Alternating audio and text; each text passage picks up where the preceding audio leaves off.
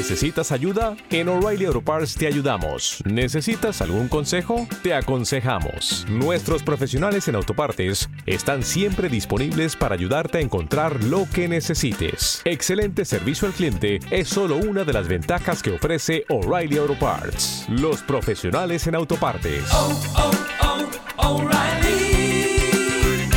Auto Parts.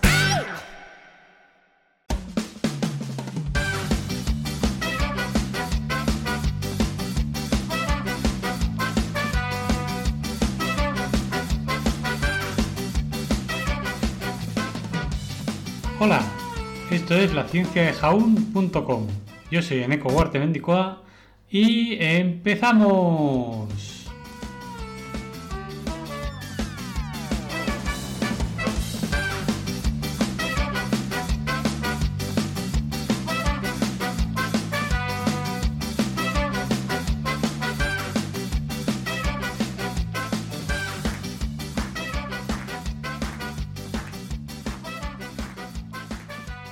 Buenos días, físicos, químicos y biotecnológicos también. Y es que tal día como hoy, 30 de agosto de 1871, en la localidad de Brightwater, Nueva Zelanda, viene al mundo Ernst Rutherford, físico y químico.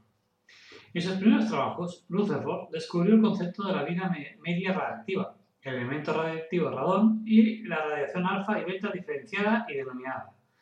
Este trabajo se realizó en la Universidad McGill de Montreal, Quebec, Canadá, y es la base del Premio Nobel de Química que le fue otorgado en 1908 por sus investigaciones sobre la desintegración de los elementos y la química de las sustancias radiactivas.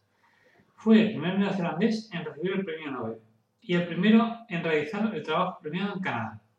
En 1904 fue elegido miembro de la American Philosophical Society. Rutherford se mudó en 1907 a la Universidad Victoria de Manchester, hoy de Manchester ya está, en el Reino Unido, donde él y Thomas Reutz demostraron que la radiación alfa son núcleos de helio.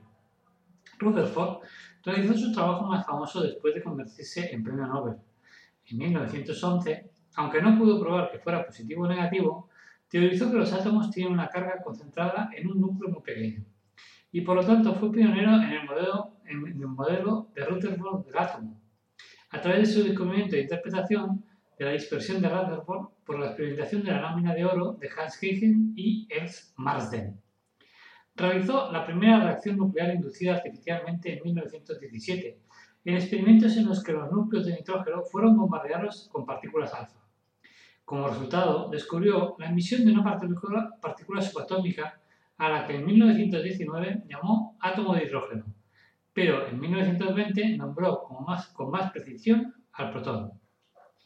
Rutherford se convirtió en director del laboratorio Cavendish en la Universidad de Cambridge en 1919.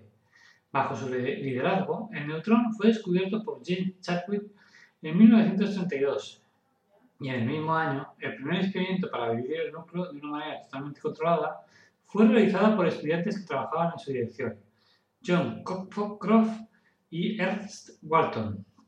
Después de su muerte, de su muerte en 1937, fue enterrado en la abadía Westminster cerca de Isaac Newton.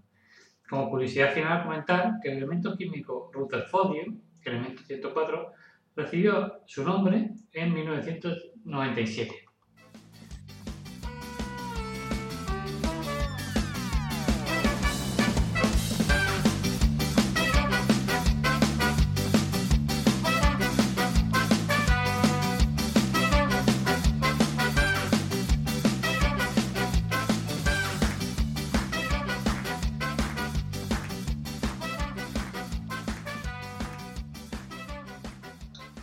Esto que se encuentran los profesores, buenos días, ¿qué tal? Buenos días.